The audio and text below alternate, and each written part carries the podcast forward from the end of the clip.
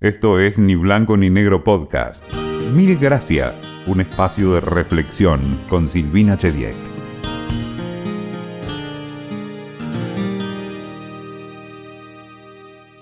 Siempre tuve más preguntas que respuestas. Sé que la duda tiene mala prensa, pero creo que puede ser un muy buen motor para preguntar a quienes saben. Tengo solo algunas certezas. Una de ellas es que el agradecimiento es una gran cosa. Por eso, mil gracias de antemano por escucharnos.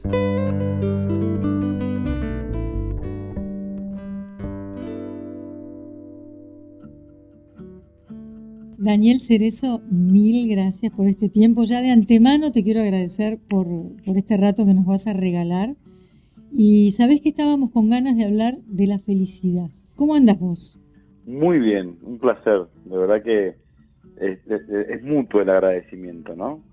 Eh, así que de verdad que una de las cosas, ya que vamos a hablar de felicidad, el saber agradecer produce felicidad, ¿no? Ser una persona agradecida es parte de lo que um, produce felicidad o hace a la felicidad. Así que estamos muy encaminados, ¿no?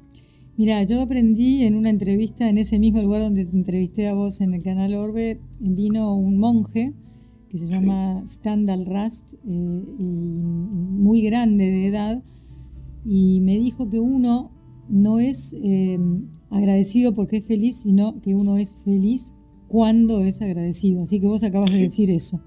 100%, totalmente, totalmente, bien interesante. Bueno, resulta que eh, yo sé quién sos, pero puede pasar que haya personas que no sepan bien eh, el origen de tu vida, del sufrimiento del cual saliste y del cual saliste fortalecido por lo que yo puedo observar. Vos también me podés desmentir, estoy acá para eso. Eh, porque antes de dedicarle un rato a la felicidad, que así se va a llamar este podcast, tal vez eh, está bueno saber que, de, un camino espinoso, tal vez, escarpado sería mejor la palabra, se puede llegar a, a ver una luz que también irradia en otros, que todo esto es mi diagnóstico, ¿no? Pero ahora te dejo a vos hablar en primera persona. Sí, primero gracias, porque la verdad que si yo te voy a contar mi historia, empezó siendo una persona que, una familia de la provincia de San Juan, seis hermanos, yo soy el quinto, tengo un hermano un año menos que yo, que es el único porteño, de hecho le decimos el porteño, todo lo demás, nunca vivimos en San Juan, yo viví un año solo en San Juan, pero somos sanjuaninos, ¿no? Eh, y la verdad que una familia muy eh, pobre económicamente, ¿no? Que esto lo descubrí ya después de un par de años, qué significa la pobreza. Y, y entonces vinimos a la gran ciudad como toda gente del interior, como mucha gente en mediados de los 80 fue esto, a buscar esa felicidad, ¿no? Hablando de la felicidad, buscar esa, ese, bueno, uno acá iba a conseguir trabajo, casa, auto, felicidad. Nos encontramos con esto de lo que es la gran ciudad, ¿no? Nos encontramos con la ambición, nos encontramos con el poder, nos encontramos con la violencia, nos encontramos con el consumo, nos encontramos con la violencia. Y fue tan fuerte, siempre digo lo mismo, este shock, este cambio cultural tan grande, la gente vino a la provincia a la, a la ciudad, que siempre creo que mi padre se muere, termina matándolo a Buenos Aires, y a los 37 años, y eso hizo que nosotros quedamos en una situación muy vulnerable económicamente, muy vulnerable en el sentido de que, bueno, mi vieja analfabeta no había terminado la primaria, y hizo lo que pudo, empezó a trabajar, y nosotros quedamos en una situación prácticamente de calle, digamos, ¿no? Usurpamos un terreno en medio de un barrio de Boulogne, que esto es zona norte, Boulogne porque donde estaba mi papá trabajando ese tiempo era en Munro, en una fábrica, una zona favorita, entonces el tren llegaba hasta Boulogne, digamos, entonces ahí bajamos y nos metimos, esto me lo cuenta mi madre y mi padre, yo mi madre en realidad, porque no conocía a mi padre mucho, y estando en una situación, esa situación tan, eh, de alguna manera otra, difícil y compleja, con un desafío enorme, que fue tener una pobreza económica que no ni siquiera sabíamos lo que era cenar, descubro un barrio lleno de, carencias, porque teníamos casa, no teníamos un rancho, no teníamos un montón de cosas de lo que a veces uno cree que, necesita, eh, pero teníamos una, una familia para mí increíble, una comunidad hermosa en donde me crié. Y esto que decías, ¿no? En medio de todo eso descubrí que en mi barrio existían personas solidarias y que existían líderes sociales y que existían organizaciones sociales que se preocupaba por el otro. Y es así como conocí a la Fundación Cabe la Pena, que siempre digo que me rescató de la calle a los nueve años con la música. Yo quería ser músico porque amaba la música. Para mí la música era un canal, para mí era no, es un canal. Yo me despierto con música, me duermo con música, literalmente, ¿no? Me despierto muy temprano con la música, entonces la música para mí es, es, es, es, es uno de los canales que me produce felicidad enorme. Y en ese entonces yo era fanático de una mujer nuestra, ídola, una cantante argentina tan impresionante, tiene una voz increíble, yo me enamoré de ella y yo quería ser el tecladista de ella que es Gladys la bomba tucumana, ¿no? Siempre soñé con ser Gladys. A todos los vuelvo locos, de hecho, amarilla. A mí me falta el pelo rubio, el lomazo de la bomba y la voz. Pero todos bailamos con la bomba. Todos. Imagínate lo que era para mí, ¿no? Alguien del interior, veía a alguien a ella que era del interior, pero muy chico, y me siento que eso me llevó a querer tocar, aprender a tocar el teclado, que resultó ser un piano, porque en esta fundación había una concertista de piano. Y eso fue para mí el primer eslabón de, entender que en todo, todo, todo uno puede estar en, una oscuridad muy, muy grande, en un túnel, pero que hay una luz al final de ese túnel. Y uno puede construir un túnel para seguir, no seguir bien, o puede salir y encontrar esa, de alguna manera ese camino distinto, ¿no? Al que uno pensaba que iba a tener para siempre. Hay cosas que yo sé y, tengo que hacer de cuenta que no sé porque quiero ser pura curiosidad, pero una que sé me gusta, me gusta para no olvidarme, por si vos no la contás, que es la siguiente. La concertista, que primero cuando vos le tarareas, ella, vos lo, pasás muy bien a notas, eso, ¿cómo sería la, la pollera amarilla en notas? La pollera amarilla está en la menor, y esta concertista de piano se llama Liliana Alpar, cuando yo le dije que quería tocar esta canción, me dijo, pero ella no lo conocía, me dice, pero ¿quién es esa mujer? Y para mí fue como, pues usted es una ridícula, ella, usted no puede hacer música. Y entonces ella me dijo, mira, si vos me traes un cassette, en esa época había un cassette, yo te puedo enseñar a tocar. Y a los dos minutos estaba, sí, sí, sí, sí, sí, do, re, do, re, mi, mi, fa, sol, si, do. Y para mí era como... Chau, loco, me abrieron el cielo. Es, pero no sé cómo explicártelo. era como, me imagino que usted es periodista, es como la primera vez que entraste a la radio, ¿viste? Cuando sentís que... que es acá. Que es acá. Bueno, y, te digo, volviendo a la profe, bueno, a la concertista, sé que en un momento ella te dijo que vos podías enseñar. Y, ahora lo vas a contar esto vos, pero porque contado por vos es mucho mejor. Eh, cómo pasaste de ser el que hacía bardo en la esquina a que te llamaran distinto. Pero, ¿sabes a qué quiero ir? A que te pusieron fichas, que apostaron a vos, que creyeron en vos. Mira, una de las felicidades más grandes que tiene el ser humano, hablando de la felicidad, es sentir que es parte de algo.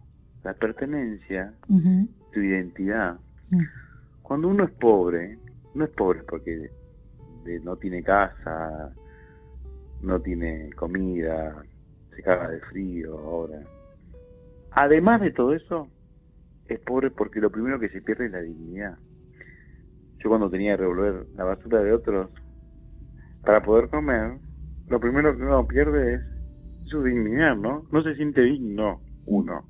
Y eso es como muy fuerte, sentir que uno es un Mirá qué fuerte que es como sociedad.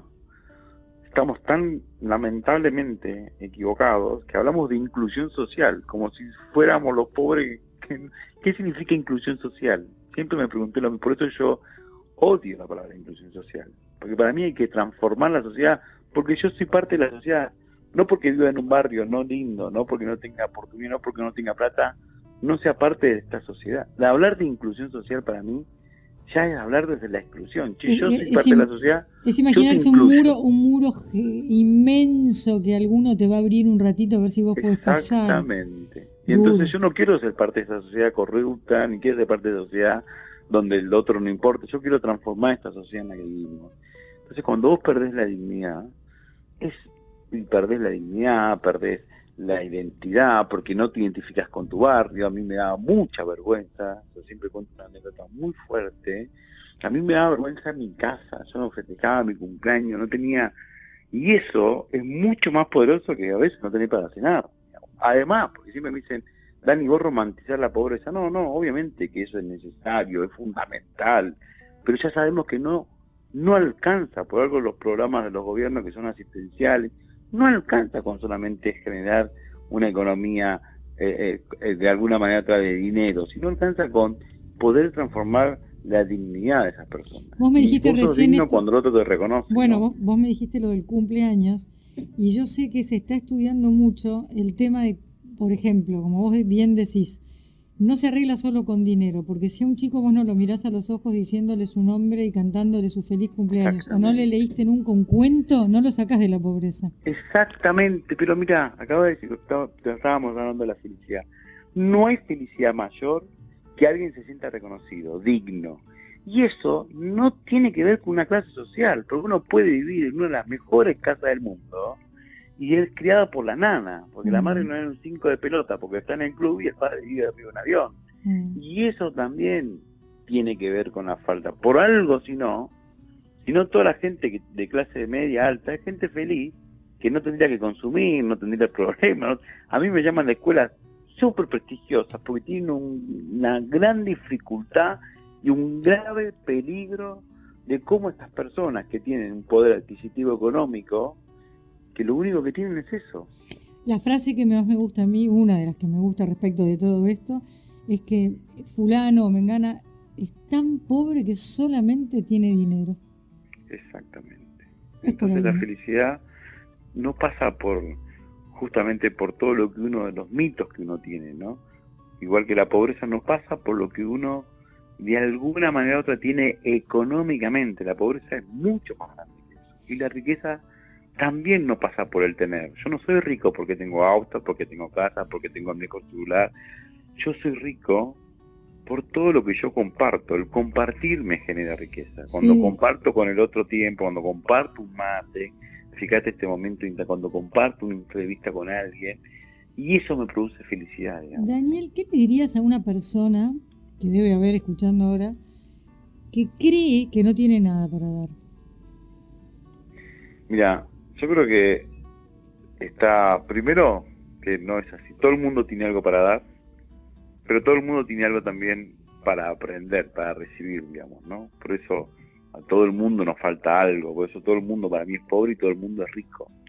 Y aquella persona que piensa que no tiene absolutamente nada, nada, nada para dar, el solamente hecho, yo diría, que se ponga a pensar frente al espejo cuáles son sus riquezas y sus pobrezas y la riqueza, de vuelta, no tiene que ver con el tener, con tener dinero, no tiene que ver con, por ejemplo, el tiempo de alguien. Nosotros trabajamos en 27 barrios donde proponemos tutoriales, mentorías, donde las personas una vez por cada 15 días, una hora al mes, se encargan de acompañar a un proceso educativo para que alguien tenga una oportunidad y pueda mejorar, por ejemplo, su emprendimiento. Entonces, a veces solamente hace falta ni siquiera dar. Mira, vos dijiste algo, alguien que no tenga nada para dar. En realidad, más que dar, tiene que pensar en cómo puede recibir. Y ese recibir, después a él lo va obligatoriamente a dar algo, digamos, ¿no? Porque esto no se trata solamente de dar, se trata de dar y recibir, de que sea recíproco, que sea de alguna manera u otra algo que te alimente, algo que te, que te haga ser y que te haga tener mucha riqueza, ¿no? Daniel, ¿cuántos años tenés? 40. ¿Tu madre vive? Sí. ¿Cuántos años tiene? 75. ¿Y cómo está esa mujer hoy que se quedó tan jovencita, viuda, con tantos hijos, en un lugar tan hostil? ¿Y qué pasó con el resto de tus hermanos? Si es que me puedes contar, no, no quiero, no, no, mandemos al frente a nadie. No, no, no. Mis hermanos, todos, hay una hermana que trabaja conmigo. Hoy tengo una empresa social que se llama Carrera Ser Creer, eh, decirlo bien porque yo lo sé, pero es creer, ah, hacer. Todo junto, creer, hacer. Es una organización, es una empresa con un nuevo modelo de negocio que son estas empresas B, no sé si escuchaste las empresas colaborativas. Bueno, mi empresa tiene ese espíritu. ¿Qué quiere decir esto? Que nosotros desarrollamos programas, pero que, y, obviamente trabajamos con empresas privadas que contratan nuestros programas, pero que todas las, el 60% y además la rentabilidad de mi empresa, las utilidades y las ganancias, se destinan para financiar proyectos comunitarios en todos los barrios donde estamos y en las cárceles, digamos, ¿no? Mm. Entonces nosotros por cada programa que hacemos en una empresa, hacemos un programa dentro de una comunidad, digamos, ¿no? Entonces, por ejemplo, se forma un gerente en una empresa o nos contrata para asesorar una empresa, automáticamente asesoramos a una comunidad o trabajamos desarrollando un proyecto que se llama el diplomado en transformación social, tenemos el único título universitario que avala el conocimiento de los barrios donde trabajamos. Y para este diplomado que lo avala el siglo XXI no hace falta que tengas ni la primaria ni la secundaria, porque una para mí de las mayores maneras de erradicar la pobreza es brindar la educación y dar la posibilidad de que las personas se formen. Y la Universidad del Siglo XXI, que es una universidad privada, no les cobra absolutamente nada. Lo único que tiene que hacer es presentarse, comprometerse con su formación que dura dos años y la verdad que eso fue para nosotros una transformación muy, muy grande. Dani, ¿cómo se llama tu mamá? Zulema. ¿Pudo aprender a leer y escribir? Sí, media vaga te digo la vieja. Vamos a hablar con ella. ¿eh? Nunca, nunca logré que trasciende y que termine en realidad su primaria pero mi mamá eh, es una mujer extremadamente sabia, muy, muy sabia. Hoy en, la casa donde yo me crié, yo vivo a 10 cuadras de mi barrio, sigo estando en mi barrio. Mi mamá hoy ya es jubilada, pero en la casa de mi mamá vive mi hermana mayor, que trabaja conmigo. Después tengo un hermano que trabaja en una empresa que se llama Arcor, tengo un hermano que trabaja en OCA, tengo un hermano que y una hermana que es quinera, digamos, ¿no? que trabaja en una agencia de quinera. Así que más o menos estamos todos ahí eh, armados, digamos, ¿no? Hemos eh, realmente transitado un camino muy lindo para nosotros. Daniel, sé que no te gusta el concepto de recursos humanos. Sí. Tampoco me gusta muchas cosas. El concepto de recursos humanos eh, también me parece como la inclusión social, ¿no? Esto, estas, estos paradigmas que hay que cambiar. Cuando yo empecé a hablar de felicidad, eh, lo primero que empecé a entender la felicidad dentro de las empresas. De hecho, yo fui el primer gerente de felicidad en Argentina. Contanos bien, yo también sé eso, pero contá, contalo bien, porque viste, a ver, hermano, ser gerente de felicidad, ¿cómo fue eso y cuál es el laburo de un gerente de la felicidad? Sí, y, y fue toda una, no sabes, fue todo una cosa impresionante. Esto fue 2010, 2011, y me acuerdo, esto los, me acuerdo que muchos especialistas en recursos canos, eh, universidades me, me, pegaron, de hecho tengo un en esa época usaba mucho el, pajarito en Twitter y una persona que hoy no lo voy a mencionar porque no viene al caso me pegó, no, pero mira, esto no existe, recursos humanos no pueden ser un payaso, y hoy esas personas hablan de de las empresas, En ese momento obviamente había que romper paradigma. ¿Por qué no estoy de acuerdo con el nombre de recursos humanos. Primero porque los humanos no son un recurso. Está mal pensado que la persona es un recurso. Entonces, porque no porque sea una persona que trabaje para mí, ni siquiera es mi empleado, ¿no? Como si fuera mío. Yo te empleé. Para mí es un colaborador. Y, y yo colaboro para que a ese empresario le vaya bien. Entonces, cuando yo logro entender que los empresarios entiendan esa comunidad, que ese colectivo de personas que es un, sus vecinos, yo esto lo aprendí mucho, realmente ese colaborador se siente que trabaja en una empresa donde es escuchado, donde es contenido, donde de alguna manera u otra, y por ende voy a devolverle en mi otra parte profesional, primero porque las personas somos las mismas. Durante mucho tiempo hubo un mito que yo soy una cosa en el trabajo y soy una cosa fuera del trabajo. No, es imposible esto, a no ser que seamos bipolares, no existe una persona, vos podés, más menos, bueno, soy actor, bueno, hay alguna cosa, pero en el fondo sos la misma persona, o sea, no hay una cosa que yo me pueda poner una máscara o pueda disfrazarme de algo cuando voy a trabajar. Entonces cuando el empleador entiende que para generar mejor su negocio, para que puedan comprometerse con su trabajo, ese, empleador, se tiene que comprometer también para mejorar la calidad de vida de sus colaboradores, empezamos a trabajar el bienestar y la felicidad dentro de las empresas. ¿Cómo hago yo para que mis colaboradores no solamente lo vean como un buen profesional, sino como una buena persona? Porque a las buenas empresas las hacen buenas personas. Y ahí empezamos a abordar todo este contenido de cómo trabajar el bienestar y la felicidad dentro de las empresas. ¿Cómo hago yo para que este operario, este mando medio, este, este gerente, empiece a trabajar desde una mirada muy distinta a la tradicional, que se llama, por ejemplo, el liderazgo del servicio, estar al servicio del otro, y estar al servicio del otro le produce felicidad al otro, porque siente que está en un ámbito laboral no solamente donde hay que cumplir objetivos métricos y económicos, sino también me acompaña a mí en mi proceso de mi vida, digamos, ¿no? Hay un dato curioso, no menor, que el 70% de nuestra vida se la dedicamos al mundo del trabajo. Mm. Esto es, real. Si vos te pones a contar la cantidad de horas que vos le dedicas al mundo laboral, el 70% de tu vida se dedicas al mundo del trabajo. Entonces, si vos logras que ese 70% sea un ámbito de bienestar y de felicidad, todo va a estar mucho mejor y vas a crecer enormemente. Daniel, eh, cuando vos has hecho, que, te vi en, experiencias donde, experimentos, experiencias eh, en vivo y anónimas, en las que las personas tenían que decir qué les causaba más felicidad, ¿qué encontraste? Bueno, eso es así. Hice un experimento, hago varios, pero por ejemplo, nadie menciona el trabajo. Mira. O sea, la pregunta concreta es, ¿Qué te produce felicidad o dónde, está, dónde está la felicidad? ¿Qué es para vos la felicidad? Ok, perfecto. ¿Qué es para vos la felicidad? la, la, mayoría de las personas contestan las tres como si dijera el uno, dos, tres, familia, una paz interior, sentirse como en paz, como lograr encontrar un... Y la tercera tiene que ver con la felicidad con vinculada más a un crecimiento, un progreso, ¿no? Me produce felicidad sentir que estoy con un propósito mayor, un propósito de alguien también. el sentido, claro. El sentido, exactamente. Mm. Pero nadie menciona el trabajo.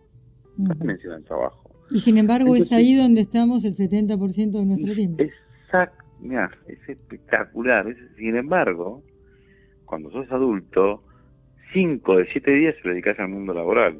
Y de todas las horas activas, más o menos le dedicas entre 10 y 12 horas, porque son 8 o 9 horas lo legal, pero entre que viajas al trabajo, volvés, te desconectás, y entonces es así, el 70% de tu vida se dedica al mundo laboral. Y si eso no te produce felicidad, vas a ser una persona infeliz toda tu vida. Durante mucho tiempo se creyó que la felicidad iba a ser feliz cuando me jubilaba, digamos, ¿no? Por eso hoy se habla de vivir el presente. Esto es lo que a mí me produce felicidad. Y por eso tenemos serias dificultades en el ámbito privado de rotación, de reclutamiento, porque las nuevas generaciones empezaron a entender esta tendencia de vivir el presente, no entender y entendieron que la felicidad no viene cuando, che, mi viejo laburó toda su vida y después se dio cuenta que, mm, bueno, no, a mí no me va a pasar eso. Y por eso las grandes empresas, yo estoy convencido que las empresas de los gobiernos que no trabajen para mejorar el bienestar y la felicidad de las personas van a fracasar y han fracasado.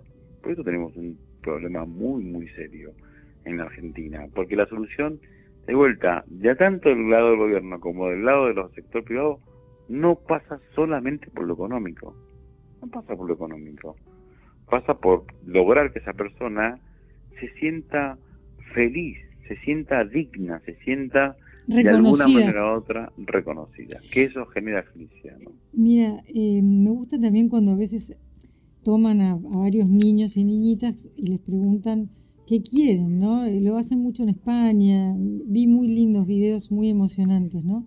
Y en general quieren tiempo de sus padres, sí. no otra cosa. Más allá de que, viste, la sociedad de consumo y la culpa hacen que nuestros chicos estén nietos y, y bueno, ya hijos míos muy grandes, pero a veces repletos de cosas que nosotros no teníamos y de pronto menos eh, conectados, porque viste que comunicar y conectar son cosas diferentes, ¿no? Eh, nada, a veces hay, hay, grandes soledades eh, en los chiquitos, en las chiquitas, de todas las clases sociales, creo yo, que no esperan tanta cosa y sí un poco más de mirada. Te cuento qué es lo que ha pasado, ¿no? Un estudio hizo interesante, ¿no? Yo recién te explicaba que cuando uno se hace adulto y trabaja, el 70% de tu vida promedio lo dedicas al mundo laboral. ¿Estamos de acuerdo? Sí. Bien. ¿Qué pasó eso? Eso se traspasó a los niños. Fíjate vos. Y tu, mi generación, tu generación seguramente, vos ibas a la escuela un turno. No ibas a la escuela todo el día. Hoy los niños, a partir de 2, 3 años, van al colegio el 70% de su vida. Y llenos de actividades extracurriculares. Llenos de actividades. Pero no llenos. Hay escuelas que tienen doble turno, escuelas llenos. Y esto lo sabés. O sea, y más cuando vos tenés más poder adquisitivo. Por ahí la persona tiene menos poder adquisitivo en la escuela pública y tiene menos horas. ¿Entendés? Y el tema es que después, las otras horas, el padre está trabajando. No está en la escuela, pero el padre está trabajando. Bueno, entonces esto no tiene que ver con las clases sociales. Entonces ese niño que tiene el 70% de su vida activa destinada a alguna actividad escolar o alguna actividad extraescolar, depende de tu clase social, le pasa lo mismo que al adulto. O sea que vos, tu grado de, infelicidad la tenés peor, o sea, más más temprana, a una más temprana que antes. Porque antes ibas a la escuela, terminabas la escuela y ibas al colegio, salías a la calle a jugar a la pelota, te escondías. Hoy no. Hoy el pibe, además de toda esta situación, está en... Hoy existe algo, y esto también estudiado, donde muchos de los niños tienen una vida adulta y dejaron de ser niños. Se visten como adultos, hablan como adultos, tienen una carga horaria como adultos y dejaron y perdieron la niñez. Y esto no te lo estoy diciendo, yo no, no tengo el, ni, la carrera, ni un poder para decir esto. Esto lo dicen los estudios y esto lo leo. Y además se vive, porque es así. Un niño que esté conectado a la tecnología, me, lo, me pasa en, en mi vida propia, es una niña de 8 años, que va a una escuela, es la única que no tiene celular, mi hija. ¿Ocho años? Ocho años. Esto lo puedo preguntar a cualquier persona. Y yo no soy una clase media alta, soy una clase media, pero imagínate, ocho años. Entonces, vos antes tenías una vida adulta, empezabas a tenerla a los Estar conectado con el celular, tener la información que te da cualquier dispositivo tecnológico. Qué peligro, qué peligro, qué peligro. Estaba pensando una palabra que es la productividad. Si yo te digo productividad, ¿qué te, qué te nace a vos? Lo primero que me nace es em, ser productivo para tu felicidad, digamos, ¿no? Y no ser productivo para tu infelicidad. Ser para la productividad lo primero que me nace, ¿qué estoy haciendo yo para mejorar mi calidad de vida? Digamos, ¿no? Entonces, que eso puede estar haciendo y, esa productividad mía, y esta es una de las claves que yo enseño, que yo trato de transmitir y demás, yo tengo un tiempo limitado y también tengo una productividad limitada. Pero una de las estrategias claves para mí de trabajar en esta felicidad que yo sigo en las empresas es ser productivo en las tres dimensiones. Porque la productividad no tiene que ver solamente con producir, por ejemplo, en la fábrica. Eso suma el 33%. Pero también tienen que ser productivo con mi mujer y mi familia. Y también tengo que ser productivo con mi vida, con mi salud. ¿Se entiende? Lo que te... en, ponete a pensar, ¿en dónde estoy produciendo donde no sea solamente en el ámbito laboral? ¿Se entiende? Como... y otra cosa que me gustaría, que la pienso porque te estoy escuchando, a mí me hace muy feliz ver a otras personas felices a mi alrededor por alguna acción u omisión mía, mirá lo que te digo. Exactamente, sí. Y eso también está bueno. Esa parro. Entonces, ¿qué estás produciendo vos para producir felicidad en otros? ¿O qué estás haciendo?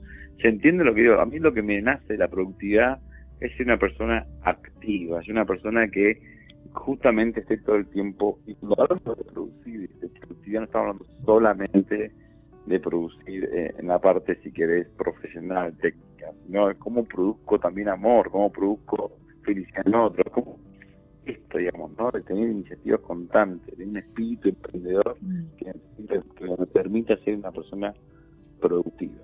Mm. Y esto también lo hablo yo, de tener una actitud emprendedora. Emprender no significa hacer mermeladas o tener algo productivo.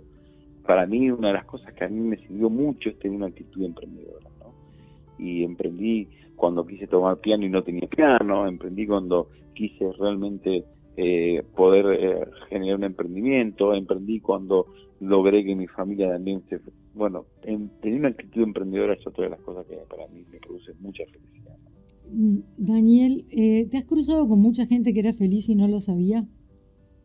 Sí, y me crucé con mucha gente que creía que era feliz. Y cuando le preguntaba dos o tres cosas, se desmoronó porque se da cuenta que eso es algo marketingero. Una de las preguntas claves que nosotros hacemos cuando trabajamos con, con las empresas es, y esto vamos a ver si es verdad, otra de las cosas que más me, llama la atención es mirar los ojos a alguien y preguntarle, bueno, a ver Silvina, ¿quién sos?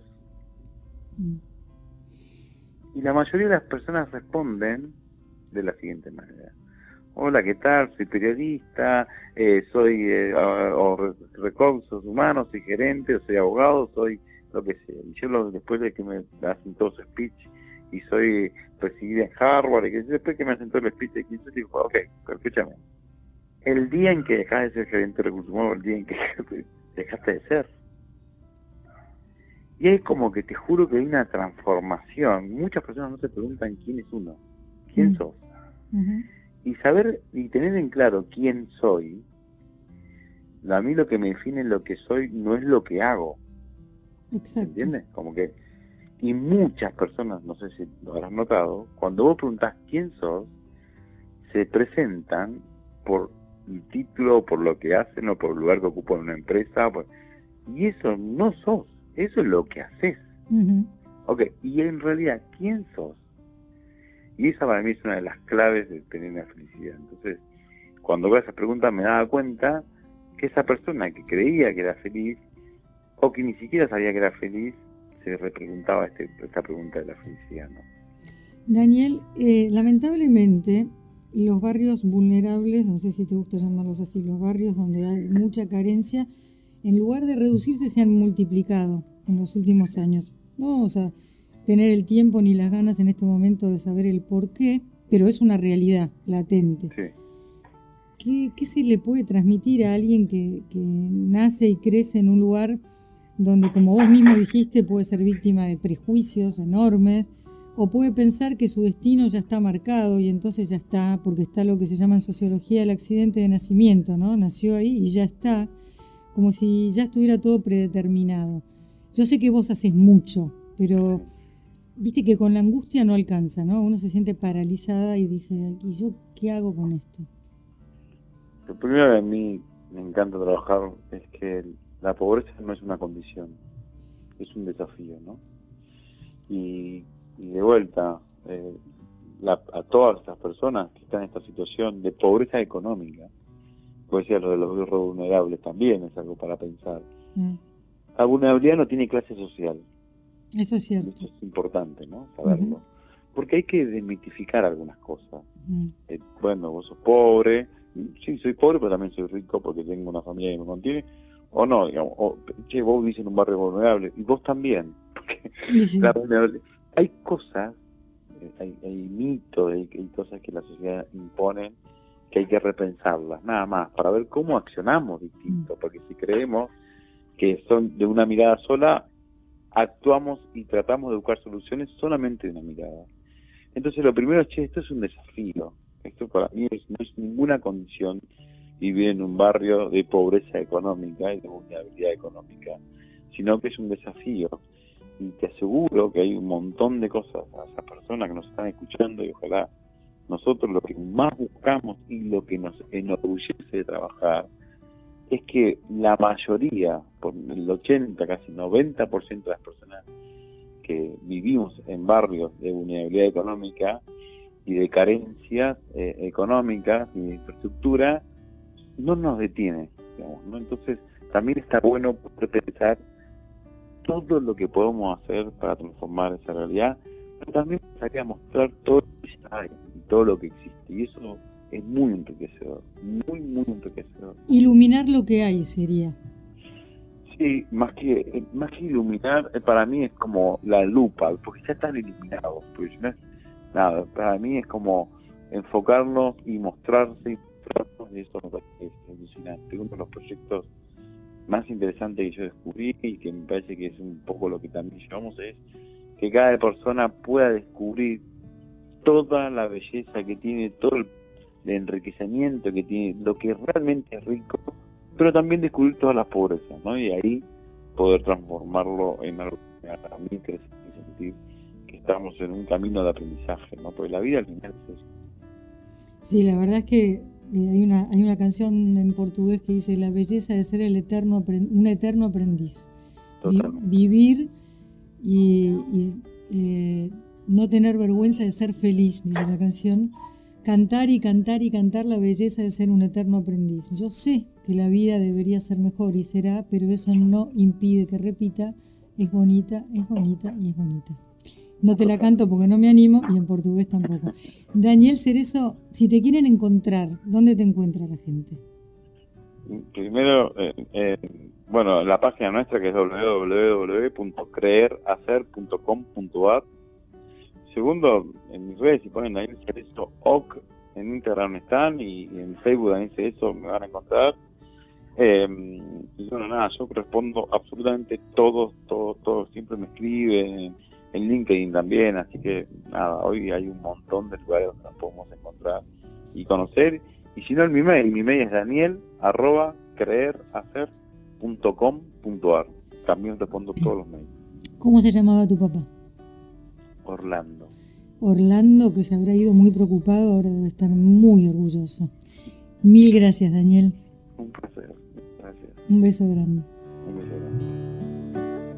Y bueno, me quedé pensando, mm, me paso demasiado tiempo de mi vida en mi trabajo, me importa mi familia, ahí está mi felicidad más grande, entonces voy a repensar dónde pongo la energía y el tiempo sobre todo.